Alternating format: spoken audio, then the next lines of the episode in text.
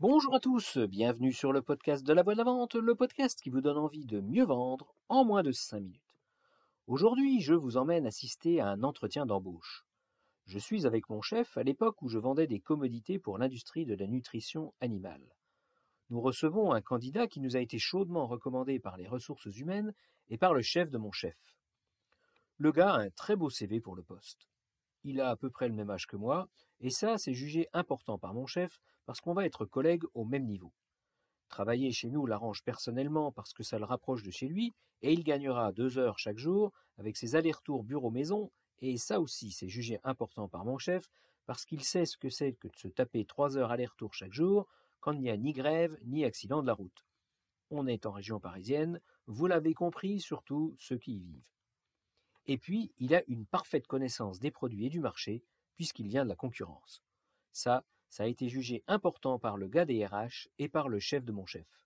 Mon chef, lui, ça lui plaît qu'à moitié.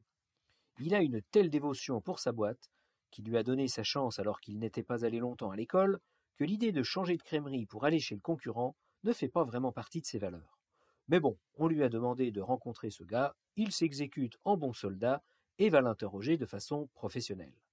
En fait, le seul truc qui l'intéresse en le rencontrant, c'est de savoir ce qu'il a dans le ventre.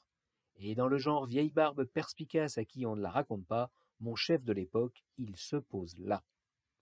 Le candidat arrive au rendez-vous à l'heure. Il est très souriant, sauf quand mon chef lui écrase la main pour lui dire bonjour. Il adore faire ça. Moi, il m'a jamais eu. J'ai la technique. Je plie ma paume en rapprochant mon index de l'auriculaire, indolore. Et pour lui montrer que ça marche pas avec moi, je le regarde droit dans les yeux en lui faisant un parfait grand sourire. Le candidat, lui, le coup de la poignée de main, il a tout de suite capté. Il vient de comprendre qu'il n'est plus avec la RH ou le big boss, ici on se la joue à l'ancienne. Il est prévenu. En fait, l'entretien se passe très bien. Le gars est à l'aise, il s'exprime bien, il a de l'humour, et ça je sais que ça plaît à mon chef. La conversation tourne autour de la vie, des valeurs, et bien sûr de la vente. Le gars répond super bien, et on sent qu'il adore la vente. On passe un bon moment. Bref, tout roule et on s'approche de la fin de l'entretien. Mon chef lui demande ce qui le motive à nous rejoindre. Il s'attend à ce que le candidat lui parle des trajets maison-bureau, ce qui était la réponse qu'il avait donnée au RH et qui satisfaisait tout le monde, mais dans son enthousiasme, il se lâche et commence à déblatérer sur son ancien employeur. Et tout y passe. La qualité des produits, les délais, le management trop germanique, la lenteur dans la prise de décision. Je vois le visage de mon chef se transformer. Mais enfin, je ne comprends pas.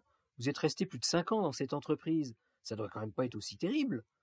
Et là, au lieu d'essayer de choper la perche qui lui est tendue, il continue à s'enfoncer. Mon chef met fin au naufrage en se levant et en lui disant Vous voyez cette porte que vous avez franchie pour entrer dans mon bureau il y a une heure? Eh bien, je vous laisse la repasser dans l'autre sens, et je ne veux plus jamais vous voir. Après renseignement pris sur ce gars, auprès des clients sur le marché par la suite, je m'étais rendu compte qu'il était parfaitement réglo. Jamais une critique sur sa boîte, jamais il ne parlait mal de la concurrence. En fait, ce jour-là, il était victime de son enthousiasme. Il voulait tellement ce boulot, et il avait tellement apprécié la rencontre avec mon chef, qu'il a été super maladroit et qu'il a provoqué l'inverse de ce qu'il voulait. Attention, l'enthousiasme, ami vendeur, ami vendeuse. Quand la vente est faite, n'en rajoute pas. Reste pro jusqu'au bout. Et maintenant, votre exercice. Repassez-vous vos trois dernières visites et dites-moi, ou dites-vous, comment est-ce que vous avez quitté votre client? Quels ont été vos gestes et vos paroles? Voilà, voilà. Sur ces belles paroles, justement, je vous laisse et je vous dis à jeudi prochain. À bon entendeur. Salut